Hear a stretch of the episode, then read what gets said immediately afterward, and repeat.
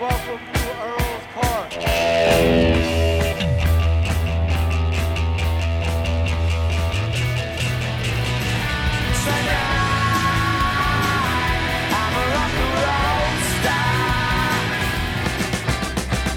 London calling to the faraway towns.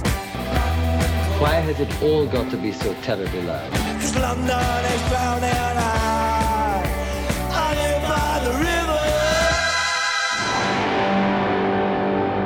Boa noite e sejam bem-vindos a mais um London Calling.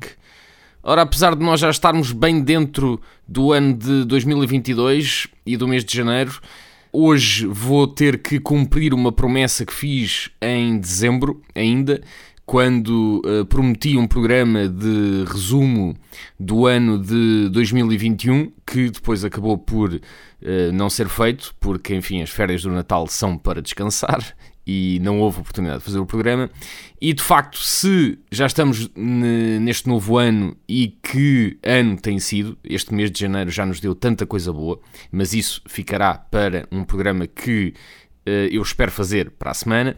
Vamos então eh, agora fazer uma pequena marcha atrás para eh, o ano de 2021 e recordar quais é que foram os melhores discos, os melhores concertos que eu fui, as melhores reissues, os melhores singles, os melhores álbuns e, de, e do ano 2021 há um álbum que se destaca muito, muito à frente de todos os outros e esse álbum é o 17 Going Under do Sam Fender.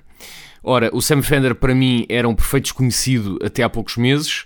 Quem me deu a conhecer foi o meu amigo Léo, que me mostrou eh, eh, o disco, aliás, que me perguntou: Oh, já conheces isto? Quase com a certeza que eu já conhecia, eh, mas é daquelas coisas, enfim. eh, eu já tinha passado a vista por eh, anúncios eh, no metro do álbum dele.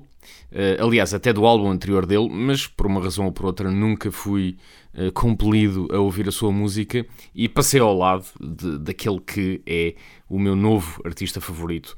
É um miúdo, Sam, tem 27 anos, é de North Shields, ao pé de, eh, ao pé de Newcastle, portanto, bem, bem lá no norte de Inglaterra.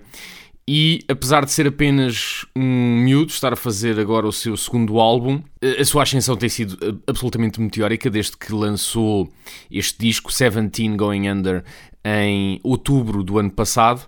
Eh, Portanto, o álbum eh, de facto foi lançado já no, eh, na parte final do ano passado, mas todo o ano de 2021 foi sempre a subir, foi uma, foi uma ascensão absolutamente meteórica. Para ter uma ideia, ele vai dar dois concertos agora em março na Wembley Arena, dois concertos back-to-back, estão os dois absolutamente escutados. Eu gostava de ir, gostava de ir vê-lo, gostava ainda de o apanhar numa pequena venue e o Wembley Arena não é uma pequena venue, é uma coisa à, à dimensão, por exemplo, de um pavilhão atlântico.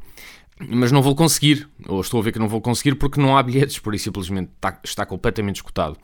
E não só vai encher dois Wembley's Arenas seguidos, como no verão Uh, vai fazer o Finsbury Park completamente sozinho.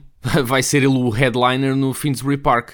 Ora, eu já fui uma vez ao Finsbury Park ver o Liam Gallagher, mas o Liam Gallagher é um artista com uma carreira de 30 anos, que é uma marca, ele próprio, em toda a Inglaterra e em todo o mundo, e ele sim é o tipo de artistas que vai fazer o Finsbury Park. Não, quer dizer, não, não, não passa pela cabeça de ninguém que o miúdo que começa agora se mande já para, para ser um headliner em Finsbury Park. Mas é exatamente isso que o Sam Fender está a fazer e isso dá-vos já uma ideia do impacto que ele está a ter aqui em Inglaterra. Tantas vezes se diz que o rock está morto, mais ou menos, mais ou menos. Uh, uh, eu próprio também acho que está morto, mas depois aparece uh, do nada um, este, este puto que tem canções. Tem canções. Acima de tudo, ele tem canções. Uh, e eu vou-vos dizer aqui uma coisa. Eu estou completamente viciado no, uh, no 17 Going